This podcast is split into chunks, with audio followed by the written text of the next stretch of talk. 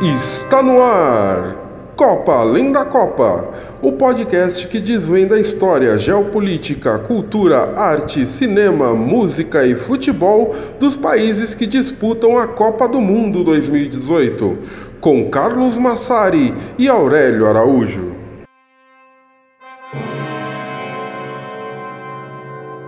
Bom dia, boa tarde, boa noite para você que nos escuta. Esse é o terceiro episódio de Copa Além da Copa. Hoje a gente vai falar sobre o grupo C, que tem França, Austrália, Peru e Dinamarca.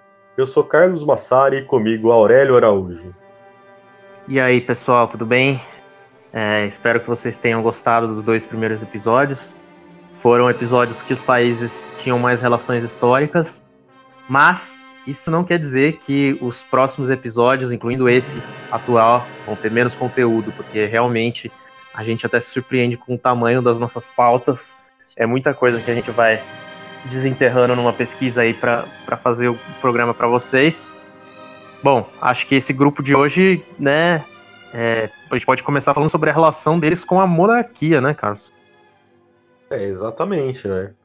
Antes, queria só pedir para vocês seguirem a gente lá no Twitter, arroba Copa Além da Copa, mas sim, é um grupo que tem muitas relações dos países com a monarquia, né? A Dinamarca, por exemplo, é uma monarquia até hoje, mesmo que uma monarquia ali meio de enfeite, né? Que também é um país governado pelo parlamentarismo, mas até hoje existe a rainha Margarida II, né? E o reino dinamarquês, além da, da Dinamarca, ainda tem as Ilhas Faro e a Groenlândia, né? Que são duas áreas com autonomia administrativa. A Austrália também segue o parlamentarismo, mas a chefe de Estado, até hoje, por incrível que pareça, é a, a rainha britânica, né, Elizabeth II. O Peru é uma república hoje, mas a gente sabe que lá foi sede do Império Inca, né? E era também o maior vice-reinado do Império Espanhol. E a França a gente não precisa nem falar, né? É, tem toda a história do Rei Sol, né? De toda aquela coisa da monarquia francesa e a história que a gente sabe da família real que foi executada durante a Revolução Francesa. É, exatamente. A França foi aqui a monarquia cujo fim é o mais famoso possível, né? Uh, mas assim, retornando no tempo, nesse grupo da Copa a gente tem dois territórios ocupados por povos é, históricos, né? Uh, o primeiro deles aí na, na Dinamarca, ou na, ou na, região onde hoje é a Dinamarca, que são os vikings, né? E assim, é fato conhecido que os vikings, como navegadores, conseguiram chegar até as, as Américas e estabeleceram colônias onde hoje ficam a Groenlândia e parte do Canadá. Mas existem teorias não oficiais, não comprovadas, é bom a gente ressaltar isso, porque é, né, assim, a gente tem que fazer o negócio sem, sem cravar que aconteceu, porque são teorias realmente não comprovadas. De que eles podem ter tido contato com civilizações pré-incas na América do Sul. Por muita gente da academia, essa, essa teoria não é levada muito a sério, mas o principal nome dessa teoria é o arqueólogo franco-argentino Jacques de Marrier, que também teve uma carreira política bizarra na Argentina, indo do peronismo ao neonazismo, então você vê que não é o cara mais estável do mundo. Mas a teoria dele é interessante. A teoria do Marrier se baseia no, no fato de que os incas eles costumavam ser mumificados junto com seus cachorros. E os esqueletos de cachorros encontrados nessas tumbas têm um código genético que não bate com os demais cachorros sul-americanos, mas sim com uma raça que é típica da Escandinávia. Então, o Maria acreditava que os vikings chegaram a visitar a América do Sul é, claro, mas a teoria mais aceita é que esses cachorros foram naturalmente se espalhando pelo continente, a partir do Canadá até chegar na América do Sul, né? Os vikings e os incas não são povos contemporâneos, né? Os vikings, eles desaparecem ali pro século 13, mais ou menos, enquanto o Império Inca, ele tem o auge dele no século 15, ali já mais perto da chegada espanhola, né? A Austrália e o Peru são dois países que são parte do Novo Mundo, né? Eles foram descobertos e colonizados pelos europeus após a expansão marítima que começou lá no século XV. Antes dos europeus chegarem nesses dois países, o Peru era a sede do Império Inca, que era o maior das Américas na época. E é sempre importante falar que Inca não é uma etnia, né? Isso é uma concepção errônea que, que a gente tem. Inca, na verdade, era o nome da realeza desse império dos povos quechuas, né? E enquanto isso, na Austrália, a Austrália era onde viviam os aborígenes, que se dividiam em infinitas tribos. Os peruanos foram colonizados pela Espanha, eles lutaram para defender os seus territórios e caíram definitivamente só lá em 1572. Inclusive, é interessante que eles chegaram a tentar fazer um acordo com os espanhóis, só que os espanhóis tentaram forçar ali a, a religião católica neles, eles não aceitaram. E a partir desse momento, os espanhóis passaram a fazer o massacre ali, né? Vocês não querem nossa religião, então vocês vão morrer. A Austrália, por outro lado, só começou a ser explorada pelos britânicos já no século XVIII, né, Aurélio?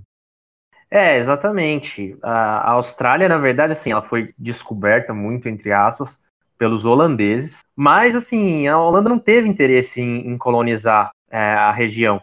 Então, quando os britânicos chegaram por lá, eles reivindicaram a costa leste da Austrália como a Nova Gales do Sul, né, fazendo referência aí ao país de Gales. É, e o navegador britânico que foi o pioneiro a aparecer por lá é o James Cook, até por, até por, por, por esse nome dele que a gente tem as Ilhas Cook hoje na, na Oceania. E a colonização da Austrália, sempre importante lembrar, começou como uma colônia penal, né? Então só quem eram os presos lá, os degenerados, rejeitados do, da, da Grã-Bretanha, é que eram enviados para morar na Austrália. Tanto no caso do Peru como no caso da Austrália, os povos nativos foram dizimados por várias doenças, né, trazidas pelos europeus, e a principal delas também nos dois casos foi a varíola.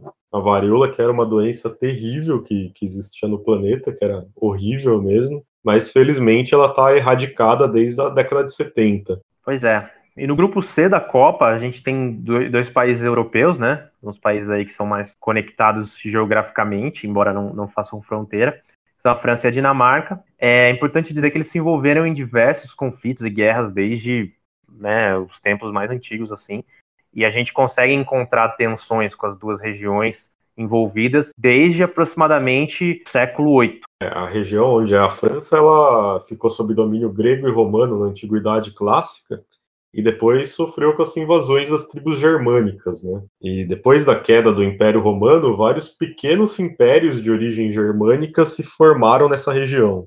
E aí, a, a primeira dinastia que conseguiu unir todos esses povos e formar um império ali foi a dinastia Merovingia. Mas depois da queda da dinastia Merovingia, surgiu a dinastia Carolíngia, e essa dinastia Carolíngia é a dinastia que conseguiu o auge da expansão do, dos francos, né, como era chamado esses povos, que tinha o comando ali do Carlos Magno, que é uma pessoa que com certeza você já ouviu falar nos livros de história, né? O Carlos Magno ele conseguiu expandir o território dos francos para o que hoje é a Itália, para o que hoje é a Alemanha e outras regiões também. E aí que tem as primeiras questões, né, as primeiras tensões com, com a região da Dinamarca, que o Carlos Magno chegou lá na, na, Dinamarca e bateu na porta dos vikings, né? Chegou e falou: Oi, vocês não querem ser cristãos? e aí começou a ter um problema. É, exatamente. Ele não, não conseguiu sucesso nessa missão dele, né? Mas após a morte do, do Carlos Magno, o Império Franco se enfraqueceu muito e, em represália às tentativas de, de invasão que eles sofreram, né? Os vikings se vingaram e invadiram o que hoje é a França. Eles conseguiram colonizar parte da região e eles fundaram ali a Normandia.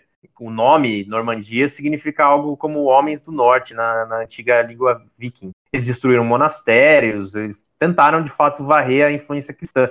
Tem até um pouco disso naquela série Vikings do History Channel, mas eu não vou falar muito porque não sou é, espectador, eu só ouvi falar que é, realmente isso é retratado na, na série. Só que assim, aos poucos os, os, próprios normandos foram se tornando um povo diferente dos vikings, né? Tinha ali uma distância geográfica e eles criaram sua própria tradição, tiveram aí sua, sua própria cultura, né? É, no, no, século XI, os vikings se dissiparam, eles se separaram em três reinos diferentes, né? Que são os reinos da Dinamarca, da Suécia e da Noruega, né? Os três grandes países ali da Escandinávia. E a influência católica passou a ser bem aceita nos reinos, basicamente. Eles se converteram, né?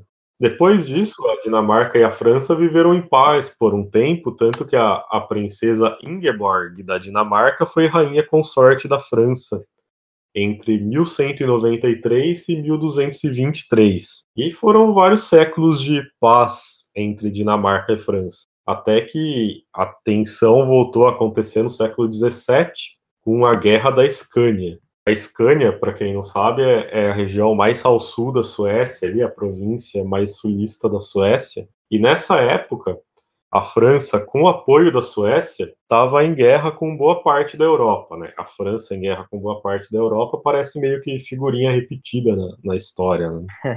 Enfim, aí as Províncias Unidas, como era chamada a força contrária à França, pediu que a Dinamarca e a Noruega ajudassem a, as Províncias Unidas contra a Suécia, né? já que está tudo ali na região, né?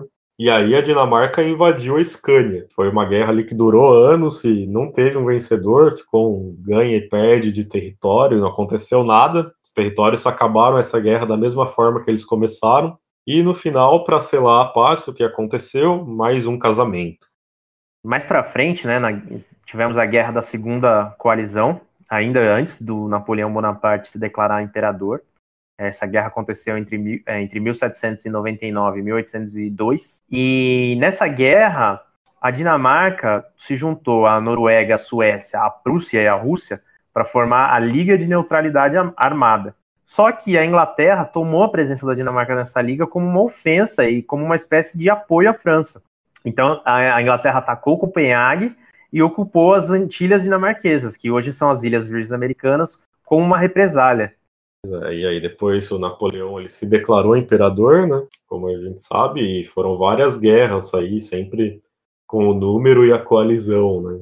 E aí na Guerra da Sexta Coalizão, que aconteceu entre 1812 e 1814, num primeiro momento a Dinamarca estava junto ali apoiando a França napoleônica. Só que depois, em 1813, a, a Suécia atacou a Dinamarca e a Dinamarca acabou se concentrando mais uma vez só nessa guerra contra a Suécia e deixou o resto da guerra pela Europa que, que acontecesse sozinha. Não foi uma, mais uma vez uma guerra que acabou 0 a 0 ali entre Suécia e Dinamarca. Parece meio que um resultado repetido da história também. Guerras entre Suécia e Dinamarca não dão em nada. Mas a guerra da Sexta Coalizão, de forma geral, ela acabou com o exílio do, de Napoleão e Elba, né? Só que os dinamarqueses eles já tinham se retirado da, da guerra pela Europa, da guerra da Sexta Coalizão como um todo, antes disso acontecer, antes da derrota do Napoleão. E já que você está falando de Napoleão, é, mesmo a ideia desse podcast sendo falar da relação entre os países, aqui a gente tem que fazer um, um, um parêntese e falar um pouquinho sobre a figura de Napoleão Bonaparte, porque é uma figura muito importante para a história do mundo, né, da civilização ocidental. Napoleão ele foi nasceu numa família de classe baixa na Córcega, né, uma ilha, domínio francês, e ele ascendeu rapidamente, assim, no, no exército francês, né, ele, ele se tornou general, virou herói de guerra quando ele conquistou praticamente toda a Península Itálica, como a gente falou, ele chegou a se declarar imperador da França, e nessa época ele chegou a conquistar quase toda a Europa, né? Famosa a história de que ele não conseguiu conquistar a Rússia por causa do inverno, enfim. É, as, mas as influências de Napoleão enquanto líder estão presentes hoje, até hoje, praticamente no mundo todo, né? Você tem, por exemplo, vou citar só algumas aqui, o Código de Direito Napoleônico, é, o ensino secular, o sistema de impostos, as táticas de guerra, enfim. Então, é, quase qualquer país do mundo tem alguma herança da, da era napoleônica na, na França e Austrália, Peru e Dinamarca com certeza não são exceção para a gente no Brasil, né, teve uma influência bem grande com a família real portuguesa fugindo para cá, né, do Napoleão. Sim, sem dúvida. Mas já que a gente está falando em guerras, né, inclusive achei estranho que a gente praticamente não, não citou a Segunda Guerra Mundial nos dois primeiros episódios, porque, fato, não existia ali muita relação entre os países no que diz respeito à Segunda Guerra Mundial, mas aqui está, então, a Segunda Guerra Mundial fazendo a primeira aparição no nosso podcast, né. É, muitos australianos morreram em solo francês durante as duas primeiras guerras mundiais, né? Foram 45 mil australianos, mais ou menos, e por causa disso existe um grande fluxo de turistas australianos na França, porque eles vão lá visitar os túmulos dos parentes que morreram nas guerras. Os australianos eles lutavam em divisões do exército britânico. E falando ainda sobre a, Segunda Guerra Mundial, os dois países europeus desse grupo, a França e a Dinamarca, elas foram ocupadas pelos nazistas durante essa época. Né? É, e nos dois países surgiram resistências armadas a, aos nazistas. Porém, existe meio que uma polêmica ali na Dinamarca. Eles meio que acreditam que teve um apoio do rei ali, ou no mínimo que o rei lavou as mãos a essa invasão nazista. Mas claro que, que o povo se revoltou, né? E os, os alemães não eram muito nocivos aos dinamarqueses, pelo menos os dinamarqueses cristãos, né? Obviamente que os judeus sofreram bastante com isso, porque eles viam os dinamarqueses meio como nossos vizinhos sarianos do norte. Esses dinamarqueses em si não colaboraram com, com o nazismo. É, agora falando das relações entre Austrália e França, além dessa questão dos, dos soldados australianos é, mortos em, em, solo francês, os dois países têm um grande interesse no Pacífico, óbvio.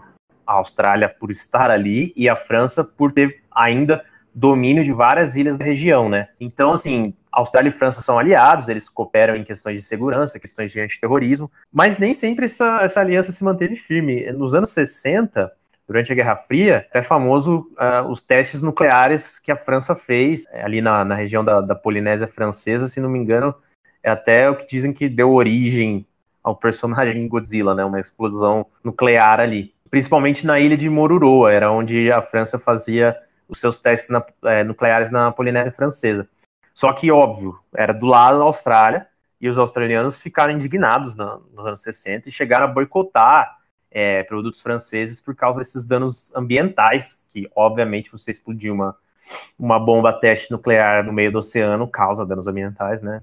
E além de terem medo de ter uma contaminação radioativa, não, talvez não um Godzilla, mas certamente muitos é, prejuízos à vida natural ali vindo mais para perto aqui na história, né? Nos anos 90 teve um grande escândalo de corrupção que envolveu Peru, França e Austrália. Existe uma mina de ouro ali no Peru que chama mina de Yanacocha. Peru é um dos países que mais tem produção de minas até hoje do mundo, né? E essa mina de ouro, ela é uma das mais produtivas que existem nesse planeta. Né? Eram três donos dessa mina de ouro, uma era a Newmont, que é uma empresa norte-americana, outra era a Buenaventura, que é uma empresa peruana, e a outra, por favor, me desculpem a pronúncia, porque meu francês é uma piada, vou tentar. Era a Bureau de Recherche Géologique e Mineiro. Foi muito mal, depois vocês me contam aí. Como dá para se imaginar, essa companhia era francesa. E daí a companhia francesa, a Bureau, tentou vender a parte dela para uma outra que é australiana.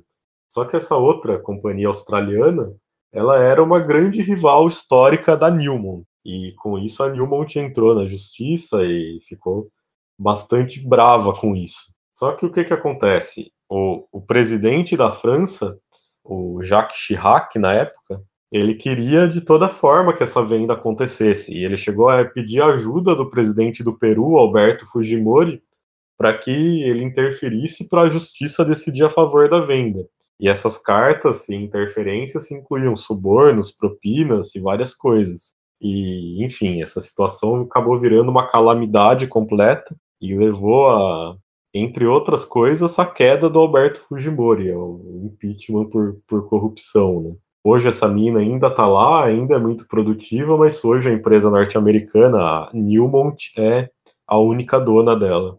É curioso como esse escândalo envolve países que, coincidência né, do destino, acabaram no mesmo grupo da Copa de 2018.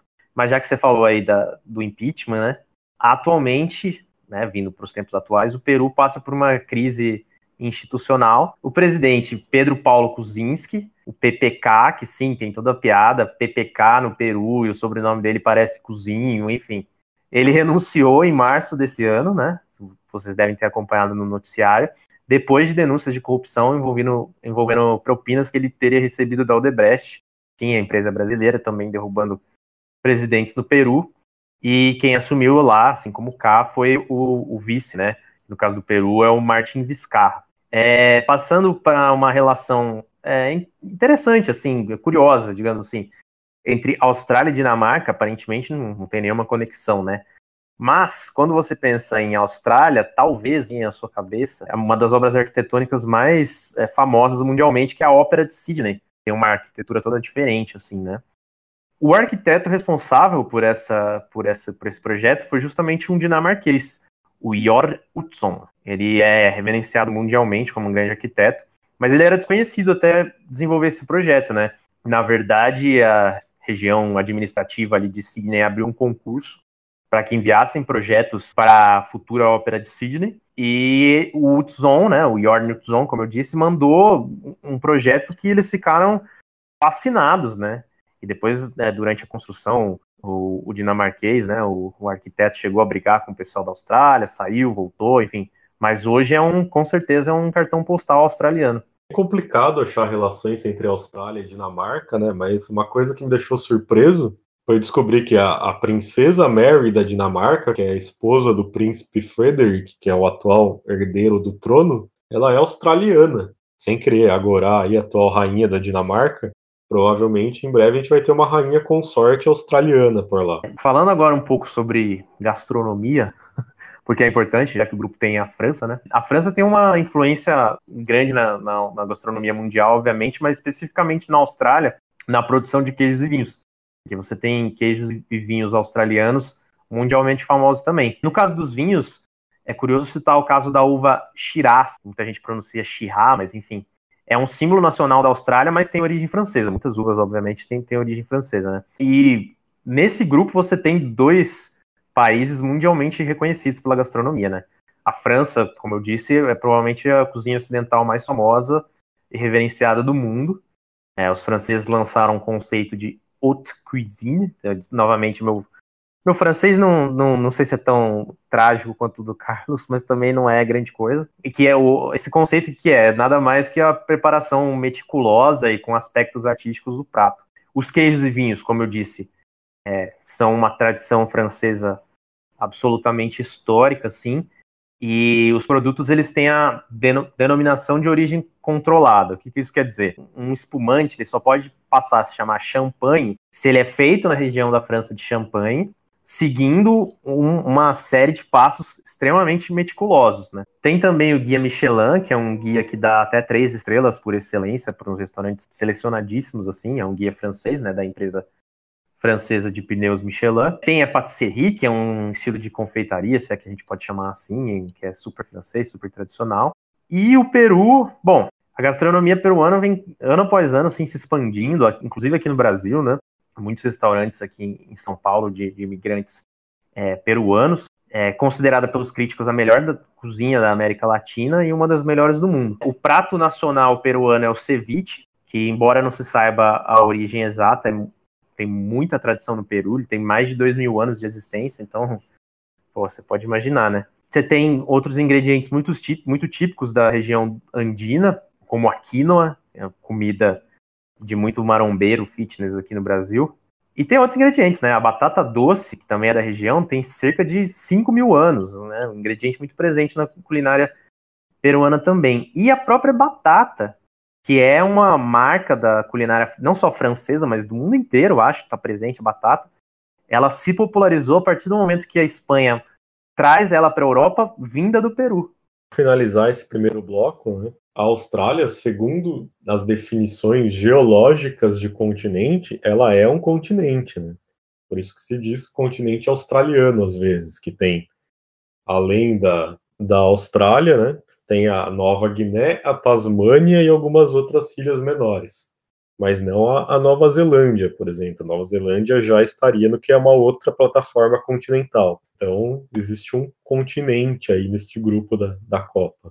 Bom, então vamos para o bloco 2 agora. Vamos aí fazer essa passagem de bloco ouvindo um grande compositor de música clássica da Dinamarca, o Carl Nielsen, com a Sinfonia número 5.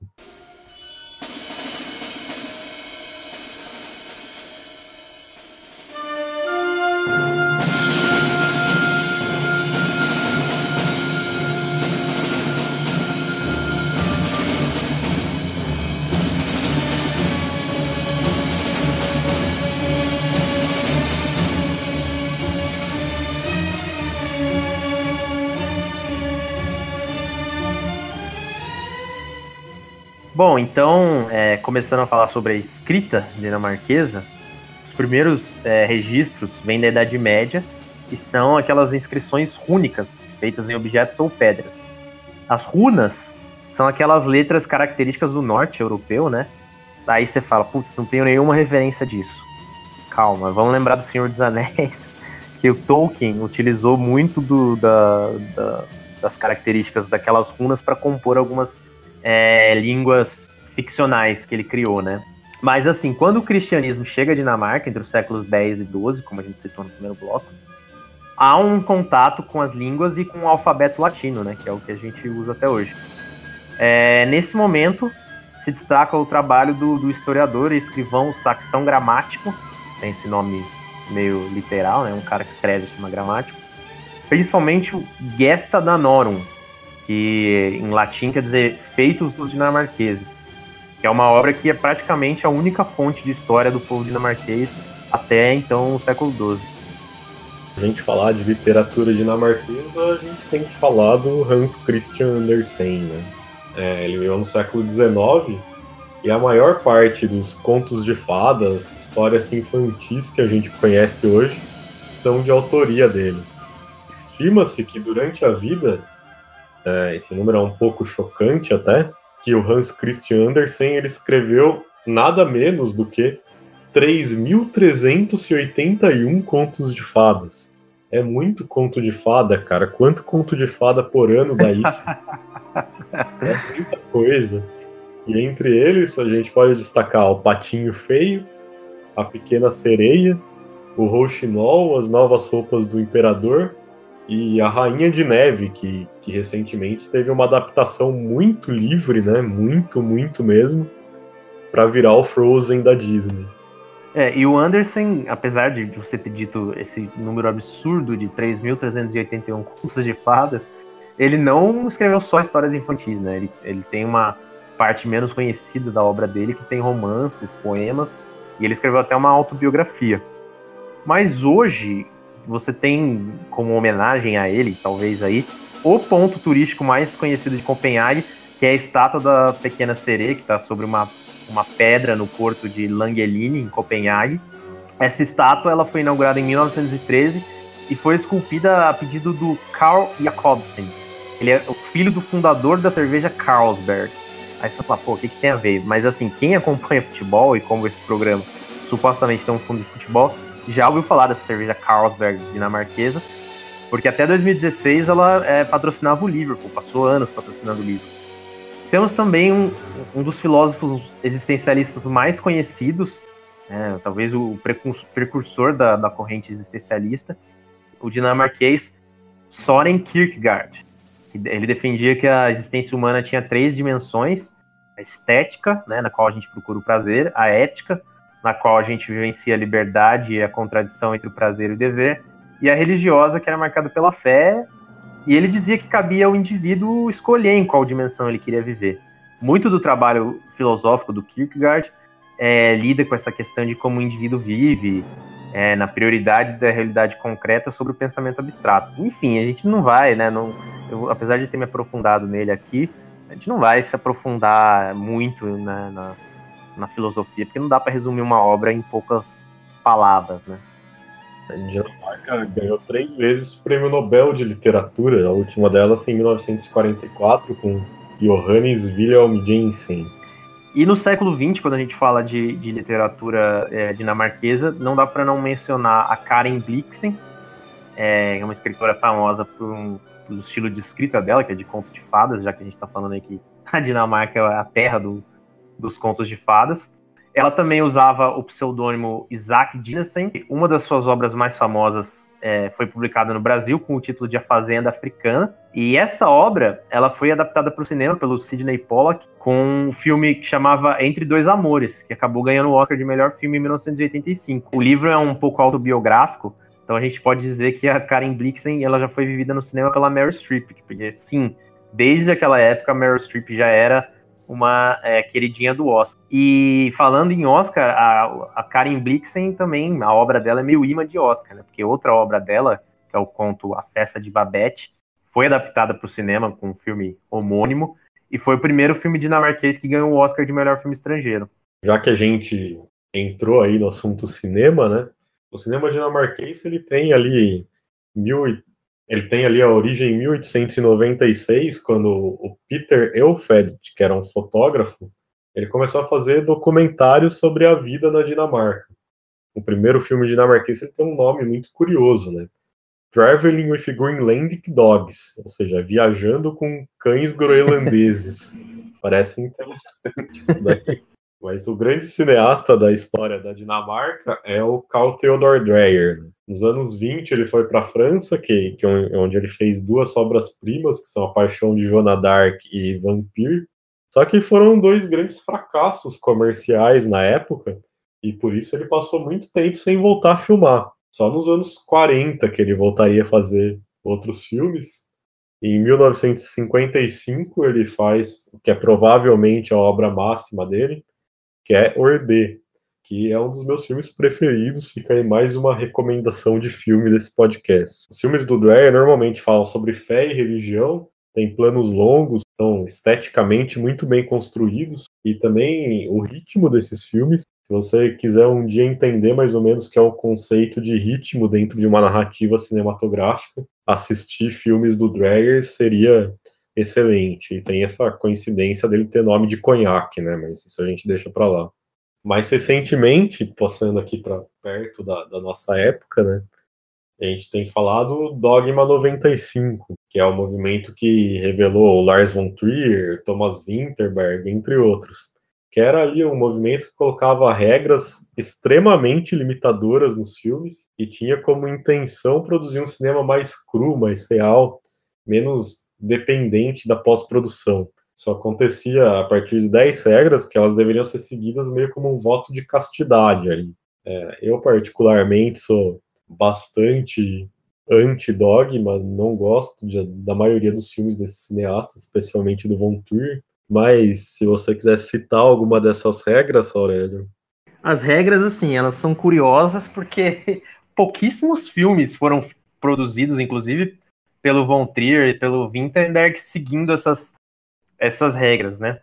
Ou seja, nem eles respeitaram o Dogma 95. Citando algumas aqui, né? Para eles, as filmagens deveriam ser feitas é, no local. Vou ler aqui o trecho da regra do Dogma 95 que fala sobre isso, né? Então, diz que as filmagens devem ser feitas no local, não podem ser usados acessórios ou cenografia, e se a trama requer um acessório particular, deve-se escolher um ambiente externo onde ele se encontra. Aí você tem outra regra aqui. O som não deve jamais ser produzido separadamente da imagem ou vice-versa. E a música não poderá ser utilizada a menos que ressoe no local onde se filme a cena. E só para citar mais uma aqui, a câmera deve ser usada na mão, são consentidos todos os movimentos ou a imobilidade devidos aos movimentos do corpo. Então, o filme não deve ser feito onde a câmera está colocada, são as tomadas que devem desenvolver-se onde o filme tem lugar. Enfim, é uma série de regras que podem parecer bem intencionadas e tal, mas nem eles seguiam assim ao pé da letra, sabe? O Winterberg até fez um filme recentemente que eu gosto bastante, né? Que é A Caça, já fora do Dogma, nada a ver com o Dogma. Agora, o Von Trier não me desce de, de forma alguma, né? Mas é ele quem tem a melhor carreira dessa, dessa galera aí. Ele ganhou a palma de ouro em Cannes com Dançando no Escuro. Só que, recentemente, o Trier é só sinônimo de polêmica, né? E ele chegou a ser declarado ali persona non grata em Cannes quando ele falou na. Não lembro que filme que ele estava lançando, se era Anticristo, mas ele chegou a declarar que ele entendia e simpatizava com o Hitler e o nazismo. Isso que ele era judeu, né? bastante complicado aí o nosso querido Von Trier. É, e, e, voltando no filme que você falou, A Caça, porque eu também gosto desse filme, é um filme estrelado pelo grande astro aí da atuação, né, do dinamarquesa, que é o Mads Mikkelsen, né? Mas atualmente, assim, entre as mulheres cineastas dinamarquesas, pode destacar a Suzanne Bier, é diretora de filmes como Depois do Casamento e Em Um Mundo Melhor, que também ganhou o Oscar de melhor filme estrangeiro em 2010. Além, além da série The Night Manager, que é com Tom, Tom Hiddleston, né, o, o Loki da, do universo Marvel. A Dinamarca é um dos países mais liberais socialmente do mundo, né? Tem ótimas relações com a comunidade LGBT e foi o primeiro país do mundo que liberou a união civil homossexual em 1989. E a Igreja da Dinamarca ela já realiza casamentos do mesmo sexo desde 2012, né? É, curiosa essa, essa aceitação dinamarquesa, né? É muito de vanguarda, assim. Mas, é, falando da música, a música folclórica dinamarquesa é normalmente tocada com duos de violino e de acordeão. O colecionador Evald Tang Christensen conseguiu juntar no começo do século XX registro de vários séculos de música tradicional do, do, da Dinamarca. É, um tipo conhecido é o Pols, que é uma variação mais rápida da polka nórdica. No século XIX tinha o Hans Christian Lumby, que era chamado de Strauss do Norte, mas o maior, o principal nome é o Carl Nielsen, que a gente tocou aí na abertura do, do bloco, que ele trouxe o renascimento da música dinamarquesa e ele se tornou internacionalmente famoso. E por incrível que pareça, o jazz é um dos gêneros mais populares da Dinamarca e é onde compositores de destaque surgem aos montes. Eles têm inspiração no, no estilo de New Orleans, no bebop, né? E os clubes de jazz se proliferaram por Copenhague e são facilmente encontrados por lá. Nos tempos mais recentes, o rock, especialmente o metal, se tornou o gênero mais popular do país. Só que são muito poucas essas bandas de lá que conseguiram emplacar sucessos no exterior. Uma pequena exceção é a banda Disneyland After Dark, que teve um hitzinho aí com uma música que chama Sleeping My Day Away. É, a Dinamarca ela é também sede de um festival de rock mais reconhecido da Europa, né? Já que a gente está falando de rock, é o Festival de Roskilde. É, ele ficou marcado aí negativamente por um show do Pearl Jam em 2000, onde houve um esmagamento de pessoas na grade, com nove mortes, né? e outras dezenas de pessoas feridas. A Uber Jam tem uma música chamada Love Boat Captain, que talvez alguns de vocês conheçam, que faz referência a tra essa tragédia. É, temos também que citar aqui que o Lars Ulrich, o baterista do Metallica, ele é dinamarquês. E mais para os dias atuais, temos a cantora Mo, que é aquele, aquele que se escreve com M e um O com risco no meio, que é uma letra nórdica, né? Que na verdade eu descobri que se pronuncia Mu, então, assim, a cantora Mo, que na verdade é Mu, ela faz um indie pop também que ganhou é, destaque recente. Vamos ouvir aí a, a, música Sleeping My Day Away do Disneyland After Dark e vamos voltar depois para falar sobre o Peru.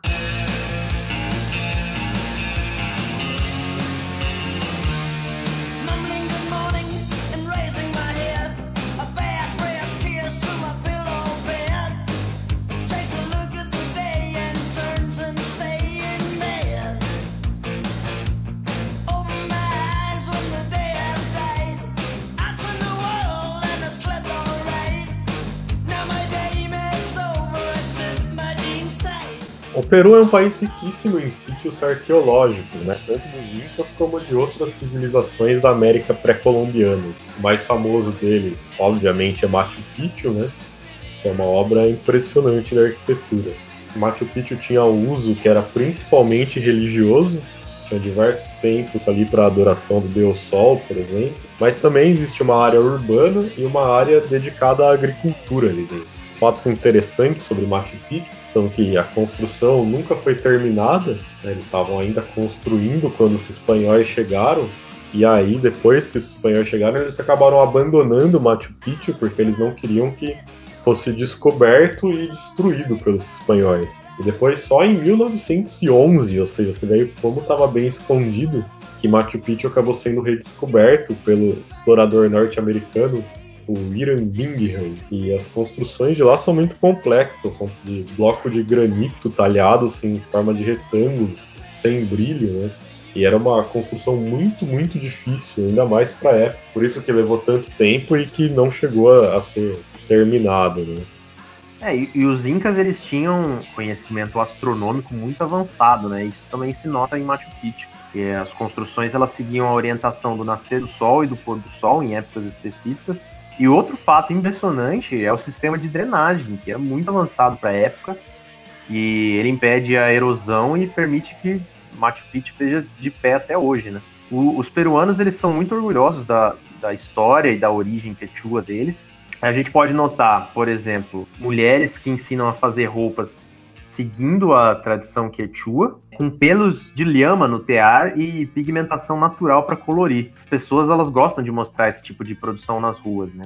É, eu nunca fui pro Peru, né? Mas minha namorada já foi e ela me contou muita coisa sobre esse orgulho do, do povo peruano, essa coisa artesanal que você pode ver na, nas ruas e muita coisa seguindo a tradição quechua e que parece que é uma coisa bastante bonita de se ver assim. Existem muitas ainda festas tradicionais que são feitas para adorar essas deidades indígenas, né? principalmente Pachamama. Do Quichua, né? Pachamama é a mãe terra. Ela simboliza a fertilidade e o feminino. A festa, em homenagem a Pachamama, acontece no dia 1 de agosto e os fiéis eles se enterram panelas de barro com comida cozida e cigarro, coca, álcool, vinho, chicha, que é uma bebida típica andina, que é para alimentar a terra, ou seja, a terra do, do, Peru ela, ela gosta dos prazeres mundanos aí, né? cigarro, álcool, etc. E uma outra tradição do folclore peruano é a marineira, que é uma dança popular que representa a junção de outras culturas ali, né? A andina, a cigana, a espanhola, a moura, e anualmente tem concursos nacionais de marineira na cidade de Trujillo. É, a, a música do Peru, ela é muitas, muitas vezes acompanhada do charango, é um instrumento nacional, foi inventado durante a época da colonização espanhola, e é um instrumento da família dos alaúdes. É, mas falando em música peruana, a gente pode citar aí o caso da soprano Ima Sumac, teve uma bela carreira de sucesso internacional, ela chegou a gravar para a trilha sonora de A Bela Adormecida da Disney e participou até do programa do David Letterman. O nome de batismo dela era Zoila Augusta Imperatriz Chavarri del Castilho, e esse nome artístico ele quer dizer garota bonita na língua dos incas, né? O nome de Ima Sumac. Ela dizia ser uma princesa inca descendente direta de Atahualpa. O principal tocador de charango da história do Peru é o Jaime Guardia, e vamos escutar aí, né, como que é esse charango.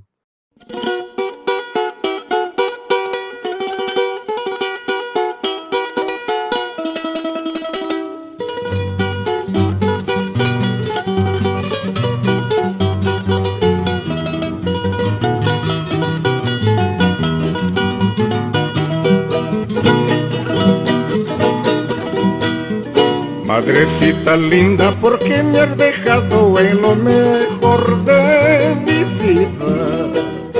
Bom, você continua escutando charango aí no fundo e vamos falar sobre o cinema peruano. Cinema peruano é um dos menos proeminentes da América Latina. Tem registros ali de algumas produções acontecendo nas cidades de Iquitos e de Lima na década de 30, tanto mudas como faladas, mas ela não chegou a alcançar nenhum destaque internacional. Né? O cineasta mais importante ali do Peru é o Francisco José Lombardi. Ele sempre adaptou obras literárias de destaque no, no país, né? obras peruanas. Chegou até a filmar em 3D, mas também não tem nenhum reconhecimento dele fora do Peru. Não. O filme que mais rompeu as fronteiras foi La Teta Assustada, da Cláudia Lhosa, que chegou a ser indicado para o Oscar de melhor filme estrangeiro em 2008 até, e a venceu o Festival de Berlim. Né? Os filmes da Cláudia Lhosa têm elementos de realismo fantástico que chegam a remeter ali ao Gabriel Garcia Marques. Né? E fazendo o link, a Cláudia Lhosa, ela é sobrinha do Mário Vargas Llosa, que é provavelmente o, o escritor peruano mais importante que, que a gente tem, né, Aurélio?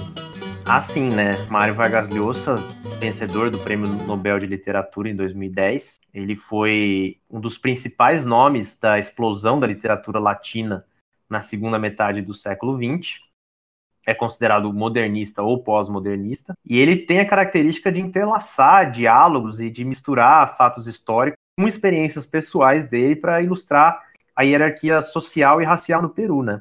É, entre os seus principais trabalhos, a gente pode citar A Cidade e os Cachorros, Travessuras da Menina Má e Pantaleão e as Visitadoras. E além disso, ele tinha uma rivalidade histórica com outro escritor latino-americano muito conhecido, que é o Gabriel Garcia Marques. Mas sobre esse caso específico, como Garcia Marques é uma figura muito dominante na cultura colombiana, a gente vai comentar no programa do Grupo H. Então, só no nosso oitavo episódio, porque é um caso que envolve. É, tem mais a ver com Garcia Marques do que o, com Vargas Llosa, essa rivalidade. Mas, seguindo aqui, outro nome de muito destaque na literatura peruana é o nome do César Valerro, é, que é um ídolo né, do Pablo Neruda, né, o poeta chileno.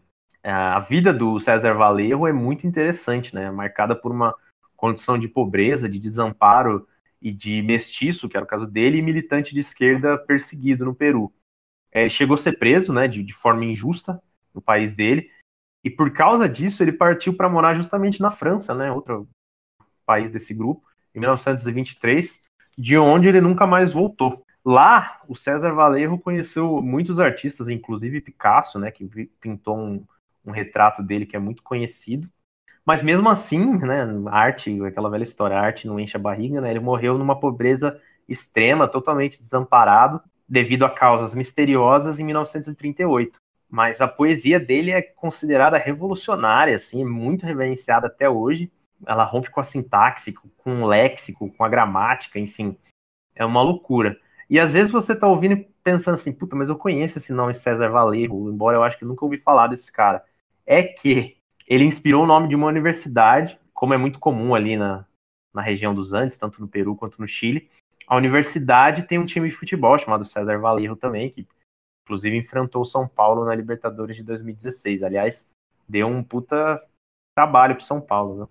Muitos séculos antes disso acontecer, né? A gente tem que citar que os Quechuas e as demais tribos que viviam ali na, na região, elas não produziam literatura escrita só transmitiam as lendas e as poesias de forma oral. E aí, algumas dessas poesias e dessas lendas, elas foram, elas foram compiladas em uma obra que chama Los Comentários Reales de los Incas, por um cara que chama Inca Garcilaso de la Vega.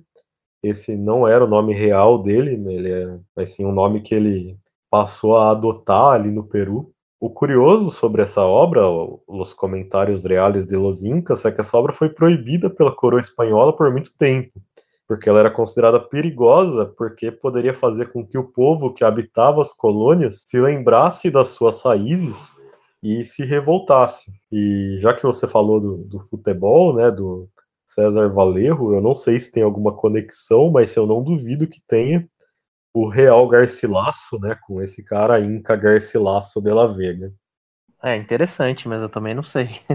Para concluir aqui nosso, nossa conversa sobre a cultura peruana, é, embora a língua oficial do país seja o espanhol, a gente tem um número significativo de peruanos falando outros idiomas, como por exemplo o quechua e o próprio aymara, além de outros dialetos, né? Ou seja, dialetos indígenas da, da região. E, curiosamente, a gente teve uma imigração em massa de chineses e japoneses para o Peru no século XIX, depois da abolição da escravidão, para trabalhar no campo, né? O Peru é hoje o segundo país com maior imigração asiática da América Latina e só fica atrás do Brasil. Um filho de japoneses pode até chegar na, na presidência do Peru, como é o caso do Alberto Fujimori, que a gente citou no primeiro bloco. Embora não seja exatamente o político né, mais honrado de ser lembrado como descendente de japoneses. Para finalizar, enquanto você falava aí dessa questão da imigração, eu pesquisei aqui. Hum. E sim, o Real Garcilaso vem do nome do Inca Garcilaso de la Vega, que também é uma universidade. Caralho, tá vendo? Aí? Se chama Garcilaso de la Vega. Caralho, velho, foda, tá vendo? O Peru tem nomes de escritores como time. E vamos passar agora então a falar sobre cultura francesa começando ouvindo a grande Edith Piaf com La Vie en Rose.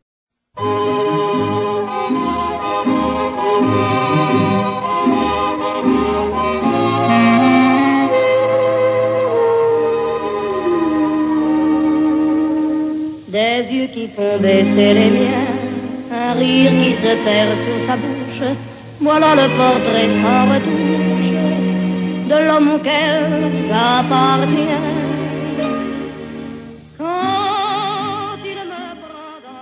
Na França, as pessoas são tanto quanto obcecadas com a literatura nacional, né?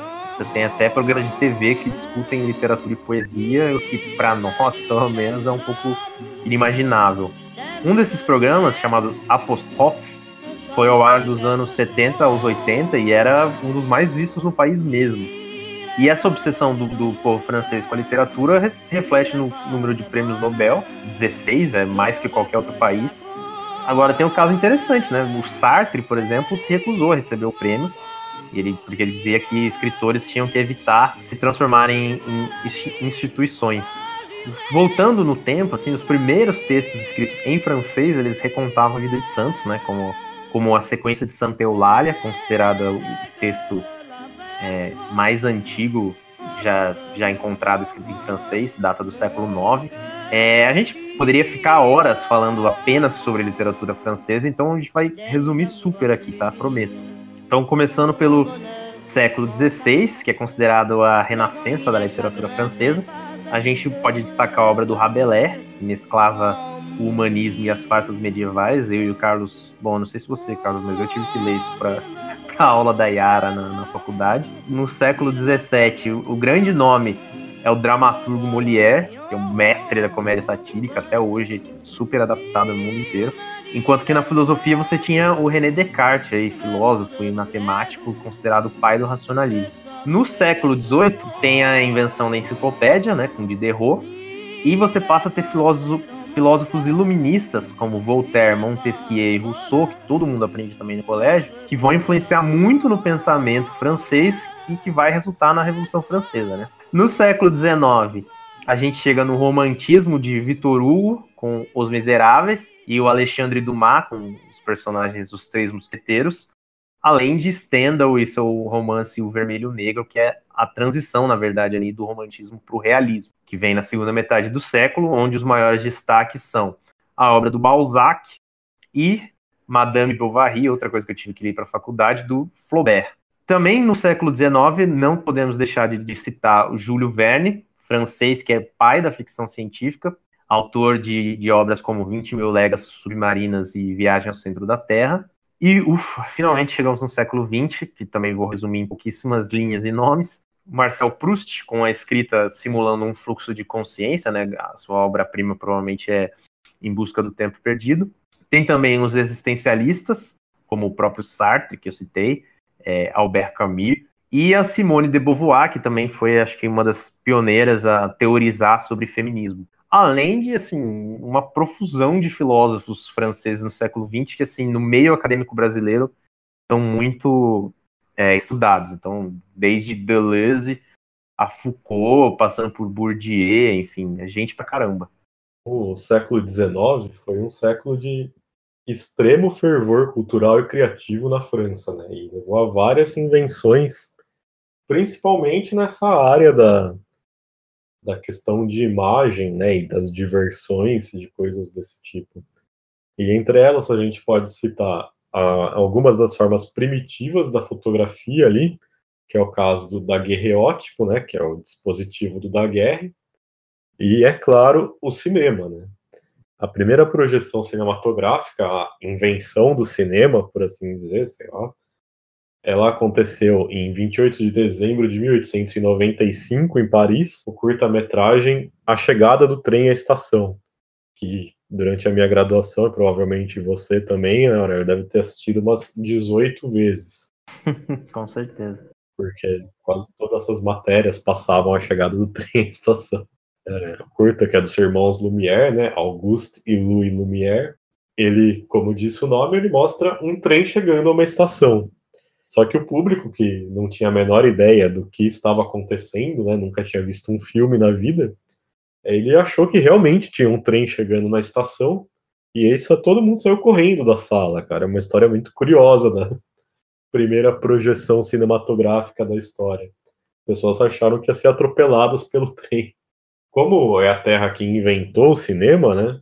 A França sempre foi vanguardista e sempre esteve à frente do tempo, assim, nessa arte. Os primeiros indícios de desenvolvimento, tanto da narrativa cinematográfica como dos efeitos especiais, elas acontecem com o Georges Méliès, ainda ali no final do século XIX, nas primeiras décadas do século XX. Se você assistiu o filme do, do Martin Scorsese, A Invenção de Hugo Cabret, você vai notar ali que ele fala sobre o Méliès nesse filme. Depois, ali nos anos 20, 30, 40, tinha cineastas de grande importância na França também, por exemplo, Jean Renoir, o Jean Vigo, o René Clair, o Abel Gansé, entre outros, e sempre a França se manteve como uma das cinematografias mais importantes do mundo. Só que seria só nos anos 60 ali que surgiria a grande revolução no cinema. Né? A França ela criou o cinema na, nos anos 1890 e 60 e poucos anos depois, ela revolucionaria a arte que ela criou. E aí existia lá na França essa revista que chama Carrier do Cinéma, que tanto na época como hoje ainda, provavelmente era a revista mais importante sobre o assunto, e alguns críticos ali que faziam parte dessa revista criaram um movimento cinematográfico que foi batizado de Nouvelle Vague, né, e esse movimento ele traria ali várias consequências grandes na forma que se faz e que se pensa cinema. Vou citar aí alguns dos nomes que são importantíssimos para a Nouvelle Vague, a gente vai ter Jean-Luc Godard, François Truffaut, Alain Resnais, o Eric Romer, a Agni Varda e o Jacques Rivette, entre vários outros. E entre as principais inovações da Nouvelle Vague, a gente tem, por exemplo, a edição descontinuada, que permite elipse de tempo, ou até, por que não, a fragmentação completa do tempo. Você tem alguns planos longos e complexos sendo usados. Você tem a desconstrução do texto e da necessidade de seguir uma linha narrativa clássica. Você tem o uso de câmeras e equipamentos mais leves e que facilitavam a filmagem e permitiam que ela fosse feita de forma mais rápida, mais eficiente, mais barata, por assim dizer. Se no primeiro episódio ali eu falei da montagem soviética e que o cinema que a gente tem hoje ele deve muito à montagem soviética, é, dá para meio que se dizer que se existem duas grandes revoluções na história do cinema e que o cinema atual deve muito às duas, essas duas são justamente a montagem soviética e a Nouvelle Vague. Hoje a França ainda tem ali muitos cineastas importantes, né? Ainda acontece lá o Festival de Cannes, que é o festival mais importante que, do planeta, e muitos cineastas franceses ainda são muito importantes na cinematografia mundial o Laurent Canté, o Jacques Audiard e o Olivier Assayas são alguns dos nomes aí que são cineastas mais importantes da França na atualidade. É, assim, a arte francesa é uma coisa que rende um programa à parte. Eu até tava, enquanto a gente fazia a pesquisa da pauta para esse programa, ainda falei, pensei assim comigo mesmo. Puta, ainda bem que não, Itália e Holanda não estão nessa Copa, porque também são dois países cuja arte rende programa próprio para ela. É, mas falando assim sobre artes visuais, para citar alguns destaques, de novo, gente, é muito resumido, que senão a gente passaria dias falando aqui. A gente pode lembrar do Delacroix, com a famosa pintura Liberdade Guiando o Povo, né, que retrata a Revolução Francesa. Se você, por um acaso, não se lembrar que pintura é essa, pensa assim, é, é a capa do disco do Coldplay. Pronto, é essa pintura. A gente tem o escultor Rodin, né, Auguste Rodin, do famoso pensador. Entre os pintores tínhamos aí Manet, que fez a transição do realismo para o impressionismo, Monet, que é quase o mesmo nome, mas enfim, é um dos impressionistas mais famosos da história da pintura, Degas, Cezanne, que aí já é um pós-impressionista, Matisse, já chegando nas vanguardas artísticas do século XX, e Duchamp, Marcel Duchamp, que é o dadaísta que levou o mictório para uma galeria, né? A, a, França ainda é a casa do Museu do Louvre, que provavelmente é um, assim, acho que é o museu mais conhecido do mundo, assim, né? Na música, né? A gente pode citar o hino francês, né? A Marselhesa, que é um, um cântico de guerra da época da Revolução Francesa.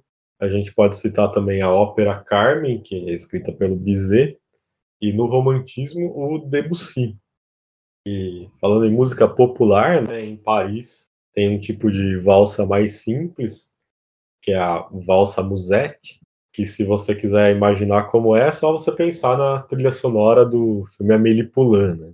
Basicamente é aquilo. E mais recentemente, no, no século XX, tem ali vários músicos franceses que viraram hits mundiais, né?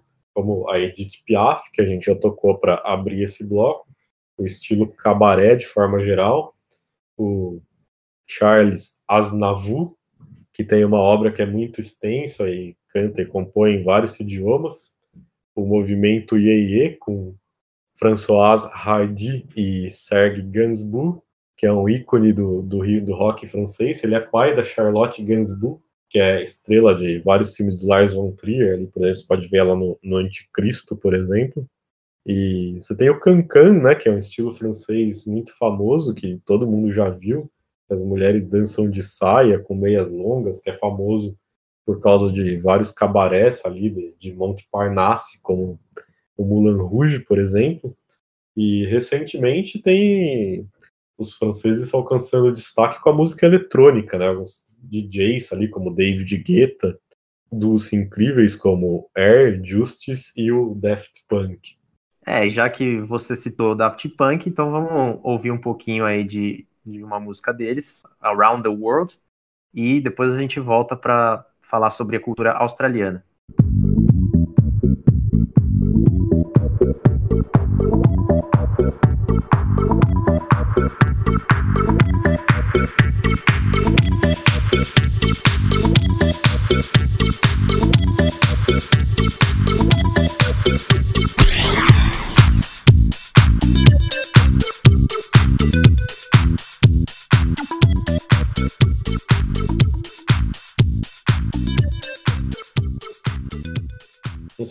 Você costuma assistir programas aí de bichos de natureza na televisão, coisas do tipo, mas sim provavelmente você já viu programas sobre a fauna da Austrália. Né? A Austrália tem uma fauna que é extremamente peculiar, justamente por causa desse, desse isolamento geográfico que a ilha possui, né? Que é meio distante de tudo ali, tem só a Austrália ali.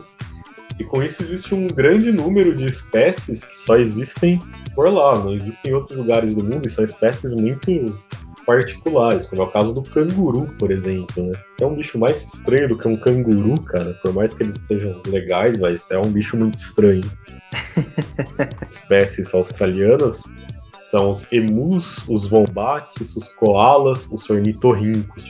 Um número muito incomum de espécies venenosas e exclusivas de cobras e aranhas, que elas estão por todos os lados na Austrália e elas existem só na Austrália. É, e tinha, tem até aquele maluco conhecido como caçador de crocodilos, né? Que na verdade era o nome do Steve Irwin. Já que você citou esses programas aí, estilo Discovery Channel, ele era australiano, né? Ele e o Steve Irwin tinha um programa muito famoso no Discovery Channel, mas ele morreu de uma forma meio trágica, né? Mas ainda assim fazendo o que ele gostava, né? Ele foi morto por uma ferroada de uma raia no peito enquanto ele filmava, né? Então, e já que a gente tá falando da, da fauna australiana, não posso deixar de citar o Diabo da Tasmânia, né? O marsupial carnívoro que ganhou esse nome porque ele ameaçava ali as, é, os rebanhos, né, dos agricultores australianos ali. E, mas ele ficou mundialmente conhecido pelo personagem Taz dos Looney Tunes, que convenhamos, não tem nada a ver com, com o verdadeiro Diabo da Tasmânia, né? É, joguem no Google Diabo da Tasmânia que vocês vão ver o real animal. Dizem que ele tem, na verdade, o tamanho de um cachorro, então ele não é muito grande. Mudando da, da fauna para o cinema, se a França inventou o cinema, né, como a gente acabou de falar, foi na Austrália que foi feito o primeiro longa-metragem da história. Em 1906, foi um que chama The Story of the Kelly Gang, e é um marco do cinema narrativo, né? Porque justamente você contar uma história por 60 minutos, na época era um feito enorme. Mas não existe uma barreira linguística né, na, na Austrália, porque lá se fala inglês como idioma principal, e os Estados Unidos, que são, queira ou não, o centro do cinema mundial, também fala inglês. Isso faz com que exista um intercâmbio muito grande de cineastas e atores e atrizes de sucesso, né? Assim que a pessoa explode na Austrália, demonstra talento, não, não demora muito para estar tá em Hollywood, né? E existem cineastas importantes australianos, no caso mais de destaque provavelmente é o George Miller, fez Mad Max, a gente já vai falar mais sobre daqui a pouco. O Baz Luhrmann também, o James McTeague, o Peter Weir e até o, o novo queridinho do cinema de terror comercial aí, o James Wan, que é responsável aí pelas séries do Insidious, né, o Sobrenatural, e também o Conjuring, que é a Invocação do Mal, ele também é australiano. E a gente também pode citar atores e atrizes também de sucesso, a gente vai citar, por exemplo, Kate Blanchett, Eric Bana, Nicole Kidman, Hugh Jackman, Heath Ledger, Naomi Watts, Margot Robbie, muitos outros, até o Mel Gibson, né, que é um caso muito controverso, mas é um ator e diretor australiano de destaque também.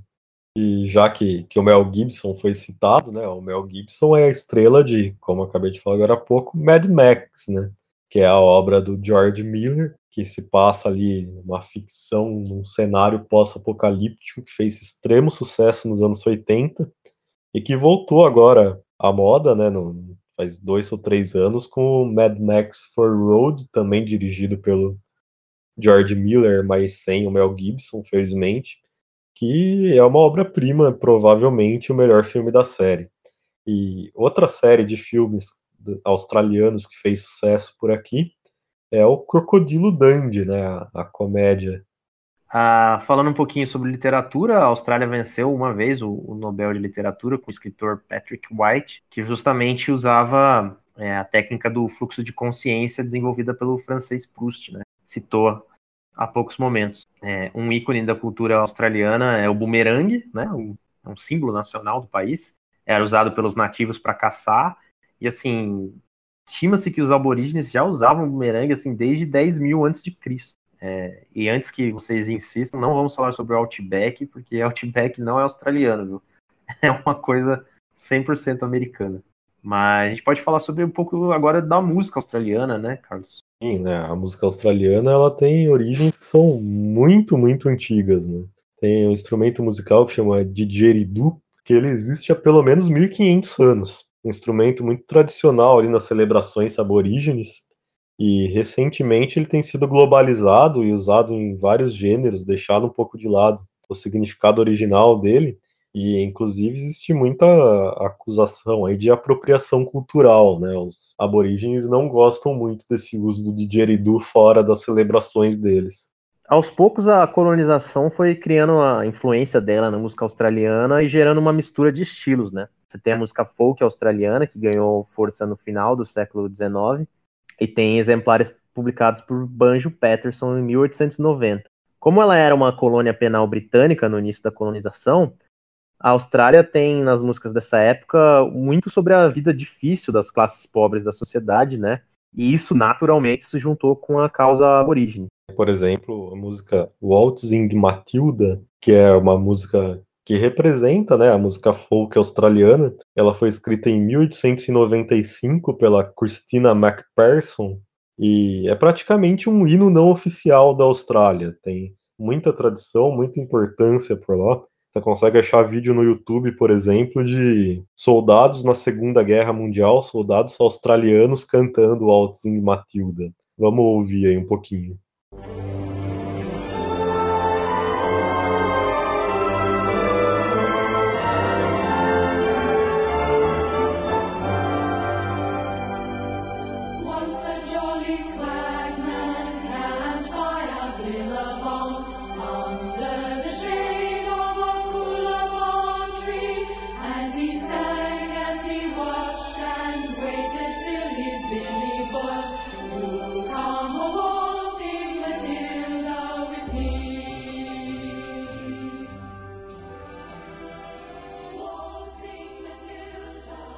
Bom, a gente continua ouvindo a música é, Waltzing Matilda no, no fundo, mas eu só vou deixar claro aqui a minha posição que eu discordo, viu? Acho que para mim o hino não oficial australiano é o Down Under do Man at Work. Essa música é até cantada pela torcida da Austrália. Tem um, se vocês jogarem aí no YouTube, tem até um vídeo muito famoso da, da Copa de 2006, quando a Austrália estava no grupo do Brasil, do jogo Austrália e Croácia, que os australianos estão cantando no intervalo a música que está tocando no, no, sistema de som do estádio.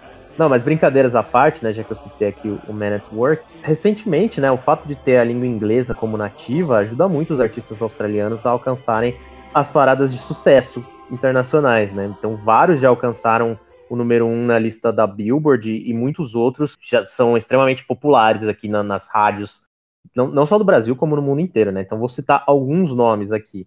Então, além do Man at Work, como eu já citei, você tem a Olivia Newton-John, o Gotti, Rick Springfield, a Natalie Imbruglia, Kylie Minogue, é, o Air Supply, o Savage Garden australiano, Silverchair, e mais recentemente agora tem essa rapper aí australiana também, muito polêmica, digamos assim, que é a Iggy Azalea, né? Rock australiano também, importantíssimo, né? Além da, do Man at Work, né, que o Aurélio acabou de citar, a gente não tem como deixar de falar do ACDC, né?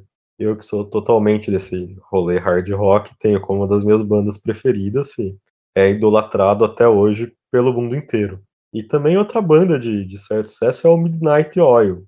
O Midnight Oil ele tem como curiosidade que a música mais famosa dele, o Beds Are Burning, é uma música que tem como tema central a devolução da Austrália para os aborígenes. A música fala disso na letra o tempo todo, né?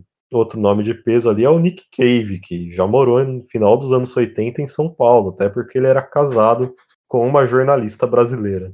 Encerramos o bloco 2 e daqui a pouco a gente volta com o bloco 3. Enquanto isso, você escuta aí Bad Sar Bird em Midnight Oil.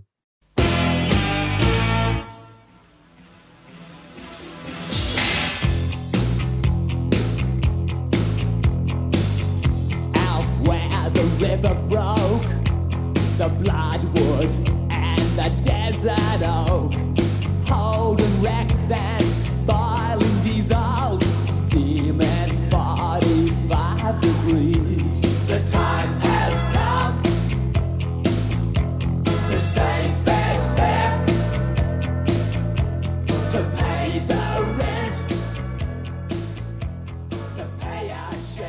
Começando aqui o nosso bloco sobre futebol, enquanto você continua ouvindo o Bad Star Burning aí no fundo. O futebol ele não é o esporte número um da Austrália, né? Isso é até curioso, porque a gente vai até falar sobre o futebol peruano daqui a pouco, mas o Peru mesmo é um caso de país que teve o, futebol levado pelos ingleses, né? Imigrantes ingleses que levaram o futebol para lá. E a partir daí começou a se popularizar. Mas a Austrália é um dos casos de colônia inglesa, como muitos outros, Estados Unidos, Índia, Paquistão, Nova Zelândia, que não tem o, o futebol como, como esporte número um ok, que o rugby, que é o esporte número um da Austrália, também é um esporte inglês, né? Mas ainda assim estranho que o futebol tenha se popularizado tanto pelo resto do mundo, mas nas colônias britânicas isso tenha sido diferente. Bom, a Austrália é bicampeã mundial de rugby. É, acho que até eu não entendo muito de rugby, se eu estiver falando besteira me corrijam, mas eu acho que ela é meio que uma Argentina do rugby, porque dá para você colocar Nova Zelândia como Brasil, que é a maior vencedora do esporte, existe uma grande rivalidade local, são vizinhos, enfim. E como bicampeã mundial até bate com a Argentina, né? A questão é que ultimamente isso tem mudado, né? Tem uma alta presença de imigrantes na Austrália e também com a globalização, esse esporte sendo transmitido pela TV o tempo inteiro. E nos últimos anos a Austrália tem visto um grande crescimento do futebol e uma queda gigantesca do rugby. Em 2016, uma pesquisa mostrou que entre crianças de 6 e 14 anos, o futebol era o terceiro esporte mais praticado, atrás só do ciclismo e da natação, enquanto o rugby era só o 18º. Então, será que daqui uns 15 anos aí a gente vai ver a Austrália tendo um time um pouco melhor no futebol? É possível, é possível. Mas assim, você já se perguntou por que, que a Austrália ela usa uniforme verde e amarelo até pare, parece com o uniforme brasileiro, o uniforme da seleção australiana. Sendo que a bandeira da Austrália é azul. É, bom, isso não é exclusivo do futebol, acontece em todos os esportes australianos. E é fácil explicar, essas são as cores oficiais do país mesmo. O dourado, veja bem, nunca diga para um australiano que é amarelo, a cor né, da, da camisa, representa a acácia picnanta, que é uma flor nacional do país, Enquanto o verde, obviamente, como em todo lugar, é um grande clichê, representa a extensa vegetação é, local.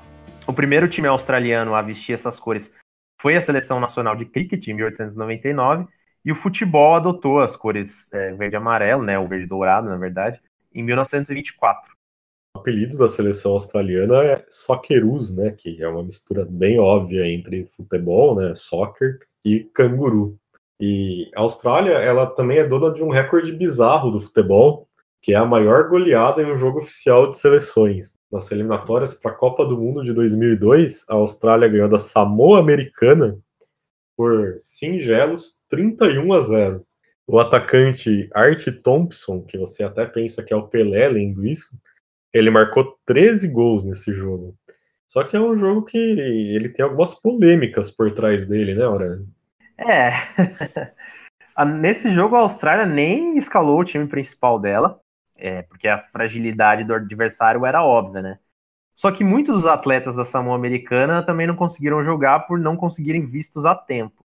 E aí entra no que você disse, né? Porque tem uma teoria da conspiração de que o, problema que os atletas é, da Samoa Americana tiveram com os vistos foi meio que causado de propósito pelos australianos, que é, dificultaram a ida dos jogadores samoanos para produzir essa goleada absurda e comprovar um, um, argumento que eles tinham apresentado diante da FIFA, que eles tinham uma distância técnica muito grande, né? Então eles pediam para é, se mudar da, da federação é, da Oceania, né, que é a OFC, para a AFC, que é a Federação, a Confederação Asiática de Futebol. E com isso, a Samoa Americana, coitada, pagou o pato e, e chegou a escalar como titulares atletas, três atletas de apenas 15 anos, né? 31 a 0 foi pouco até. Mas sim, né? E devido a essa falta de competitividade na Oceania, né? Como dá para notar por essa goleada, os australianos pediram para a FIFA com sucesso para disputarem as eliminatórias pela Ásia, né? E desde então eles não ficaram de fora de nenhum mundial e a seleção continua evoluindo, como a gente já falou também, o futebol continua se popularizando na Austrália. E por causa dessa mudança de confederação, a Austrália é a única seleção do mundo que já conquistou a Copa Continental de dois continentes diferentes. Três vezes a Copa da, da Oceania e uma vez ganhou a Copa da Ásia, agora em 2015, quando sediou o torneio também. Bom, agora passando aqui para os dinamarqueses, é, das últimas quatro participações da Dinamarca na Copa do Mundo, só em 2010 ela não caiu na, no grupo da França. É um confronto que se repete bastante na história das Copas. É, em 98, os franceses ganharam por 2 a 1 né? Mas as duas equipes avançaram para a próxima fase. Em 2002, quatro anos depois, veio o troco. E aí foi um troco com gosto, né, para os dinamarqueses, porque eles ganharam por 2 a 0 e essa partida foi é, eliminar, foi, foi a partida que eliminou a França, atual campeã não só é, do mundo, né, como europeia, tinha acabado de ganhar a Euro em 2000, sem marcar nenhum gol. E, então, assim, agora fica a questão, quem vai ir por último em 2018? A Dinamarca, ela só disputou a primeira Copa do Mundo dela em 1986, né, e já chegou causando uma ótima impressão, ganhou o apelido de Dinamáquina. Isso aconteceu depois de ganhar de 6 a 1 do Uruguai na, na fase de grupos. E antes de, de, chegar ao primeiro Mundial, a Dinamarca já tinha sido três vezes medalhista de prata nas Olimpíadas no futebol. E você já parou para se perguntar por que, que tanta, tanta demora para classificar a Dinamarca para uma Copa, sendo que o país já tinha tradição no futebol e, de certa forma, chegou já causando né, na primeira Copa. Bom, que acontece é que existia uma regra bizarra da Federação Dinamarquesa até metade da década de 70. Só amadores podiam defender tanto a seleção como os clubes locais. Né? E com isso, os melhores jogadores dinamarqueses nunca jogaram pela seleção. E eles iam jogar no exterior cedo e ficava só a sobra ali, né, para a seleção dinamarquesa e para os clubes dinamarqueses. Depois que, que caiu essa regra, rapidamente a Dinamarca passou a ser figurinha carimbada nos mundiais e nas Eurocopas. E falando em Eurocopas, a grande conquista aí dinamarquesa no futebol é a Euro 92, né? Que aconteceu no país vizinho ali, a Suécia, onde assim foi um, um desempenho de respeito dos dinamarqueses, porque eles ganharam da atual campeã, que era a Holanda, na semifinal, e na final ganharam da Alemanha, que era a atual campeã do mundo, né? E o título ele fica esse título europeu dinamarquês, ele fica ainda mais significativo se você parar para pensar que ela sequer, né, se classificou para o torneio. A Dinamarca, na verdade, herdou a vaga da Iugoslávia, que estava no grupo dela nas eliminatórias para a Euro 92, só que a, Dinamar a Iugoslávia foi suspensa pela UEFA por causa da guerra, né? Tava rolando uma guerra no país e ela não, não poderia disputar. Então a, a, Dinamarca entrou no lugar dela e acabou com o título. E na verdade, assim, os anos 90 foram quase que uma era de ouro do futebol no país, né? Porque além de, de dessa da Euro 92, eles, a Dinamarca conquistou a Copa das Confederações 95, ganhando da Argentina na final. E esse era o time dos irmãos Laudrup, né? Você que é mais velho aí, igual nós, com certeza vai se lembrar do Brian e Michael Laudrup. É, eles levaram até a Dinamarca na fase mais avançada que ela já chegou numa Copa do Mundo, que foram as quartas de final, em 98, quando perderam para o Brasil num jogo para lá de emocionante, cheio de viradas, terminou 3 a 2 para o Brasil. O jogo da famosa bicicleta de pneu furado do Roberto Carlos. Bem lembrado. E a primeira medalha de prata olímpica da Dinamarca foi em 1908. Naquele torneio que foi disputado em Londres, eles tiveram a França pela frente nas semifinais. E olha, se a gente achou que perder na semifinal para a Alemanha de 7 a 1 foi uma coisa assim um pouco chata, a derrota francesa para a Dinamarca em 1908 é um pouquinho mais impactante. Foi 17 a 1 para a Dinamarca esse jogo. Uma curiosidade que eu descobri aqui na nossa pesquisa é que os torcedores da seleção dinamarquesa, eles são chamados de hooligans. E é um trocadilho com a palavra hooligan, obviamente, né? Porque holig quer dizer calmo em dinamarquês. E, obviamente, os dinamarqueses são, são é, pessoas educadas, calmas e tranquilas, bem diferente dos hooligans. A seleção francesa tem o apelido de Le Bleu, né?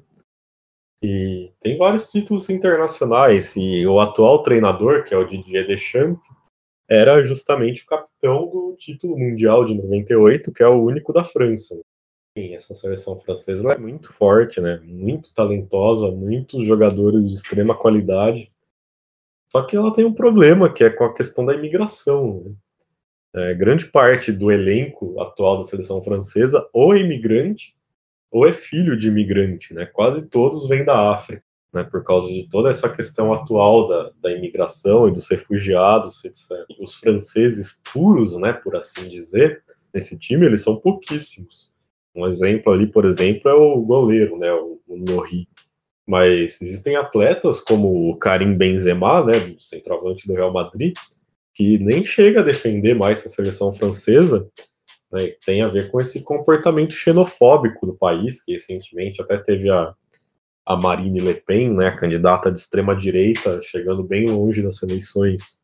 É, exatamente, é uma questão bem tensa que a seleção francesa tem que enfrentar aí internamente. Mas a França foi é, o time que marcou o primeiro gol da história das Copas do Mundo, né, em 1930, obviamente. É, quando enfrentaram o, o México na, na abertura do, do Mundial do Uruguai, e, e os franceses venceram por 4 a 1 é, o gol foi anotado pelo Lucien Lohan aos 19 minutos do primeiro tempo e inaugurou, né, toda essa história maravilhosa de emoções aí da Copa do Mundo. O Lohan, ele passou, assim, tem uma história de vida curiosa, né, que ele passou três anos como prisioneiro de guerra durante a Segunda Guerra Mundial e foi o único atleta francês da Copa de 1930 que viu, né, o título francês, o único título francês, o primeiro primeiro e único título francês da Copa do Mundo em 98. Ele acabou morrendo só em 2005, quando já tinha 97 anos de idade. E a França, sim, é muito ligada com a história da, das Copas do Mundo, né? Porque, inclusive, até hoje tem o artilheiro recordista de, de gols numa única edição, né? Que foi o Just Fontaine. Uh, franceses e dinamarqueses são dois países fundadores da FIFA, né? Em 1904, junto com outras seis nações europeias. Né? E o terceiro presidente da FIFA foi um francês que provavelmente você já ouviu falar, chamado Jules Rimet. E foi ele que teve a ideia de organizar a primeira Copa do Mundo, né? Até então as Olimpíadas eram o torneio máximo do futebol. O Jules Rimet teve a ideia da Copa do Mundo e não é à toa que o primeiro troféu da Copa levava o nome dele. Né? E esse troféu, Jules Rimet, chegou a ser roubado na Inglaterra antes da Copa de 66, mas foi recuperado. O país que vencesse o troféu três vezes poderia ficar com ele, e acabou sendo o Brasil em 1970, né? Só que, infelizmente, ele foi roubado de novo em 1983 e acredita-se que ele tenha sido derretido. Bom, vamos vir aqui para o Peru agora, né? Falar sobre futebol peruano. O uniforme peruano é icônico, né? Tem a faixa diagonal que percorre a camisa.